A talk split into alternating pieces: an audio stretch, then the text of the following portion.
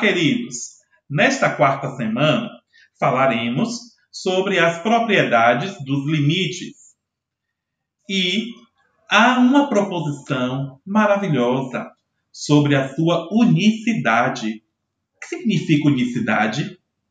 Fiquem atentos, o professor Antônio Gama falará na aula ao vivo o significado e a importância dessa palavra no estudo dos limites.